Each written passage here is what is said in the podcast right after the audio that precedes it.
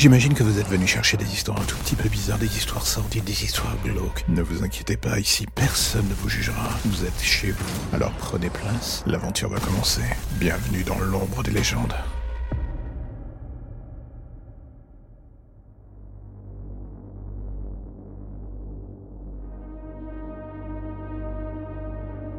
Vous savez comment on peut définir ou quantifier les idées noires qui vous traversent la tête? Non, moi non plus en fait.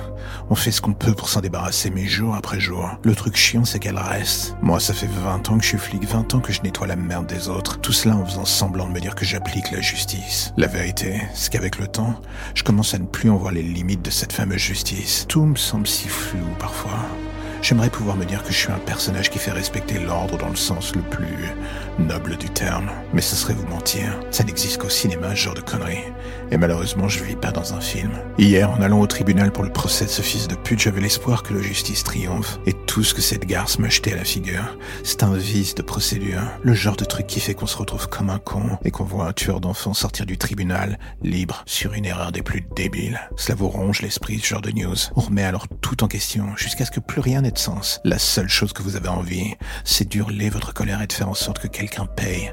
Et salaud est la cible de votre courroux, ça c'est sûr. Pour être honnête, je pensais que j'étais la loi, la vérité et que non, depuis le début, je n'étais que la vengeance, la mort et la haine combinées en une seule personne.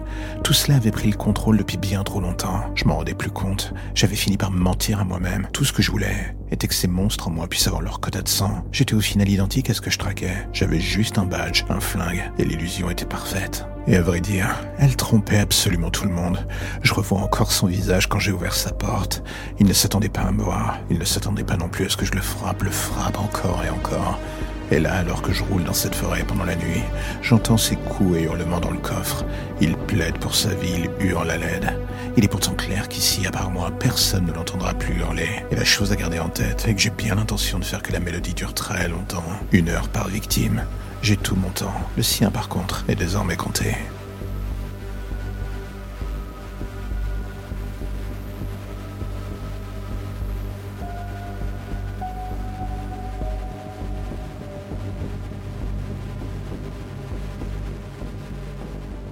La plupart du temps, les gens disent que lorsque l'on meurt, c'est la fin, il se passe plus rien, et à vrai dire, jusqu'à preuve du contraire, j'étais un peu sur la même longueur d'onde. Et sincèrement, quand on est flic comme moi, difficile de pas se lever le matin en se disant que la vie va faire en sorte de vous donner le résultat de vos angoisses sur un plateau d'argent. Et un jour, ce fut bien mon cas. Une balle en pleine tête lors d'une descente pour serrer les braqueurs. J'aurais voulu partir autrement et me dire que j'allais vieillir dans mon coin. Mais non, la vérité, c'est qu'en quelques secondes, suis terminé. Plus rien, rideau, l'écran noir. Et j'avoue, je sais pas combien de temps ça a duré, combien de jours, combien d'années, ou pire en fait. Et à un moment, perdu dans ce néant sans lumière, j'ai commencé à entendre ces bruits au-dessus de moi, comme des voix qui se rapprochaient. Il y avait aussi ces coups réguliers. Ce n'est qu'au dernier moment que j'ai compris, c'était des coups de pelle. Quelqu'un était en train de creuser pour extraire ma tombe de cet enfer. Et pendant ces quelques secondes, ou ces quelques heures qui me semblèrent durer une éternité, j'ai imaginé tous les cas de figure, que tout cela n'était qu'un rêve, que j'allais revenir au point de départ et me réveiller. Mais soudain, quand le panneau du cercueil fut arraché par une main géante, je compris que je faisais fausse route. Et en regardant ces visages au-dessus de moi, je compris. Je n'étais pas au paradis, loin de là, j'étais ailleurs. J'étais en enfer et ces visages décomposés qui m'attendaient, c'était des vieilles connaissances. Des années à faire le flic irréprochable. J'avais trompé mon monde, mais l'autre justement venait réclamer ses intérêts au-delà de la mort. On a tous des squelettes dans le placard, et moi le premier. J'avais d'ailleurs des hordes de cadavres. Ça va pair avec le simple fait d'être une ordure ou un roi du maquillage de bavure dans la police. Et alors que je les voyais sortir ce qu'il restait de mon corps, je ne pus m'empêcher de me demander ce qu'aurait été ma vie si je n'avais pas été une pourriture. Et ce que je regrettais, la vérité, c'est que pas vraiment. À vrai dire, la seule chose qui me rendait triste, c'était de m'être fait surprendre dans cette descente et de ne pas avoir pu tirer le premier. J'aurais pu envoyer un de ces fils de pute en enfer à ma place en attendant. Chienne de vie.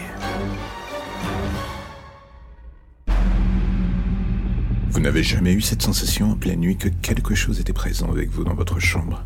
Ce moment en pleine nuit où un simple bruit vous réveille, un grincement sur le sol, quelque chose qui vous laisse avancer soudainement que l'atmosphère n'est plus aussi paisible qu'il y a quelques secondes auparavant. Vous étiez en train de dormir, vous êtes désormais à mi-chemin entre le réveil et ce sentiment encore presque confortable du monde de rêve. Mais ce bonheur s'efface de plus en plus vite. Pourquoi? Car vos sens sont désormais en alerte. Il y a quelqu'un avec vous dans la pièce. Vous ne le voyez pas, mais vous le sentez. Et vous n'osez plus bouger, comme si votre cerveau vous disait qu'il va falloir attendre, que tout cela va s'évanouir, disparaître, et que vous allez vous réveiller comme si de rien n'était. Mais plus les secondes passent, et plus d'un coup vous comprenez que ce ne sera jamais le cas. Vous êtes seul avec cette chose, et d'un coup vous sentez quelque chose qui bouge sur le lit. Cela remonte vers vous, se blottit contre vous. Et voici que quelque chose vous hume le cou. Vous sentez souffle qui passe le long de votre nuque. Vous ressentez cette sensation horrible qu'une main froide vous caresse le dos. Vous avez envie de hurler. Mais tout votre corps est en arrêt. Votre cerveau vous dit de ne plus bouger, de ne plus rien dire. Il en va désormais de votre survie. Et soudain, vous avez cette sensation qu'on vous lèche le visage. Et vous entendez ce rire. Plus le moindre doute. Quelques secondes se passent et vous sentez comme une main qui se pose sur votre visage, vous forçant à vous retourner. Vous dites à votre corps de résister, mais c'est trop tard.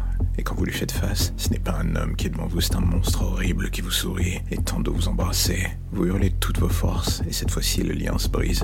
Vous vous réveillez en sursaut, dans votre lit, en larmes. À côté de vous, votre mari tente de vous réconforter. Vous mettez quelques secondes à reprendre vos esprits. Mais c'est lorsque vous croisez votre reflet que vous comprenez. Ce n'est pas un homme qui vous enserre dans ses bras, c'est toujours le monstre. Et quand vous tentez de vous débattre, il vous retient et vous fait face. Impossible de fuir cette fois. Il est trop tard, vous lui appartenez.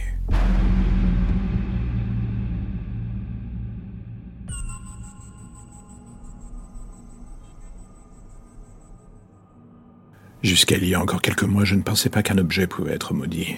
Je me disais que ce n'était que le genre de truc que l'on pouvait lire dans les romans de gare ou les délires d'auteurs de SF ou de fantastique à la petite semaine. En gros, je ne croyais en rien et surtout pas à ce genre de conneries. Et au fond de moi, sincèrement, j'aurais voulu que cela continue, histoire de voir la vie sous un angle d'une simplicité biblique. Mais comme d'habitude, cette dernière a des intentions bien souvent très différentes des nôtres. Dans mon métier, on voit des choses pour le moins choquantes à longueur de journée. Je suis un nettoyeur de scènes de crime. Pour la faire simple, la police nous appelle pour faire disparaître ce que eux-mêmes n'ont pas le cœur de supporter. On nous voit comme des gens insensibles. C'est en partie vrai pour certains. Et de mon côté, j'avoue, je commence à manquer d'empathie sur certains points. Mais avec le temps, un truc m'a toujours fasciné. Et ce de plus en plus. La collecte discrète d'objets sur ce genre de scène. La police a beau nettoyer tout ce qui leur semble ultra important pour l'enquête. Une fois qu'ils sont partis, il reste toujours plein de choses. Des éléments de vie, des broutilles pour eux. Mais pas pour moi. Est-ce que je suis un mec malsain? Hmm, C'est une bonne question. Le genre de ceux qui sont capables de voler ces genres de choses sur une scène de crime? Peut-être oui, mais cela personne ne le sait donc je fais avec. Et comme un serial killer, je collectionne ces objets les uns à la suite des autres. Pas pour en faire un truc à la gloire des victimes que j'aurais eu, hein. non. Ce n'est pas vraiment un tableau de chasse non plus, non, je suis pas ce genre de taré. Tout ça, je le fais uniquement pour mon plaisir personnel. Ok, j'admets, c'est pas très sain. Tout cela pour en revenir à mon histoire. Il y a quelques semaines, on a été appelé avec des collègues pour nettoyer une scène de crime, le genre qui demande le maximum de monde. Un groupe de dealers qui a fait une descente chez un gang adverse. Un véritable carnage en plein milieu d'un immeuble d'habitation, ça a tiré dans tous les sens. Il y a eu autant de morts chez les dealers que des victimes innocentes. Ce que la police n'avait pas vraiment prévu, c'était qu'au milieu de ce merdier, une des balles perdues atteigne un homme qui faisait tout son possible pour passer inaperçu. Appartement fermé, volet fermé tout le temps. On ne le voyait pas. Un fantôme. La raison était plutôt simple. Ce qui se trouvait dans son appartement était tout sauf équilibré. On ne savait pas grand-chose de lui. Un seul nom passe-partout sur sa boîte. Mr. Badak. Pas d'amis, pas de famille et quasi pas de vie sociale. La fusillade avait eu lieu dans l'appartement d'à côté en partie. Il n'avait pas eu le temps de sortir avant que les balles perdues ne traversent le mur. Il était mort dans son salon, au milieu de ses créations. En fait, on avait découvert un atelier d'artiste dans la pièce d'à côté, le genre pour le moins spécial. Il y avait une raison pour laquelle personne ne venait traîner dans son antre. Il était le nettoyeur, celui qu'on venait voir pour faire disparaître quelqu'un. Le hic, c'est que ce charmant personnage gardait certaines parties des corps pour recréer quelque chose. Et quand je dis quelque chose, j'entends par là un délire à la Dr Frankenstein. Ce que les enquêteurs découvrirent dans son atelier était un patchwork humain pour le moins répugnant. Badak avait en quelque sorte upgradé une de ses victimes pendant des mois en la maintenant artificiellement en vie. Car oui, c'était ça le pire, la victime que la police découvrit dans cet atelier insonorisé en plein milieu des habitations était encore vivante. Mais quand on regardait son état, on se disait qu'il aurait peut-être mieux fallu qu'elle ne le soit plus. Une nouvelle main, une jambe amputée en attente de la grève autre et j'en passe. Les expériences de cet homme tenaient plus de l'abomination qu'autre chose. La victime que l'on découvrit chez lui se nommait Jonathan, un gamin d'une cité voisine porté disparu depuis des mois. Pas de famille, pas d'amis. Il vivait en se démerdant dans des petits deals. Comment est-ce qu'il avait fini sur la table d'opération de Badak Personne ne le sut jamais, vu que ce monstre emporta son secret dans sa tombe. Jonathan, qui ne fut identifié que par la police après de longues recherches, avait de son côté perdu la mémoire. Ce qui était peut-être mieux. Il était désormais un monstre créé par un autre monstre. On le garda à l'abri des regards dans différents hôpitaux pendant des mois, et un soir, alors que l'on venait le voir pour vérifier l'état de la prothèse de jambe qu'on allait lui mettre, on découvrit un spectacle horrible. Deux infirmières massacrées, un policier de garde égorgé. La créature s'était enfuie dans la nature, et où qu'il soit en enfer, Mr. Baddock ne verrait jamais que sa création était bel et bien en vie. Une réussite presque parfaite. Une vie contre nature, mais une vie que la créature comptait bien utiliser d'une manière ou d'une autre pour venger sa perte d'humanité. Et si cette histoire me reste en tête encore et encore, c'est que lors du nettoyage de l'appartement, je n'ai pu m'empêcher de garder un souvenir. Une main dans une boîte, et chaque soir, je l'entends qui gratte contre les parois. Et sur cette boîte, il n'y avait qu'un seul nom, Jonathan. J'hésite à la brûler avant qu'il ne vienne la rechercher.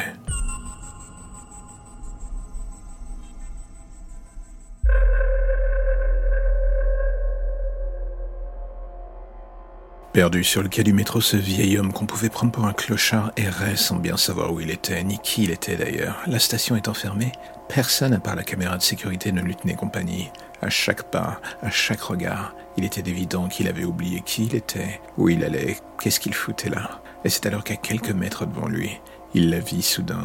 Cette clocharde aux dents pourries aux affaires en lambeaux. Elle le regardait en souriant d'un air tout sauf serein. Elle lui fit signe de venir.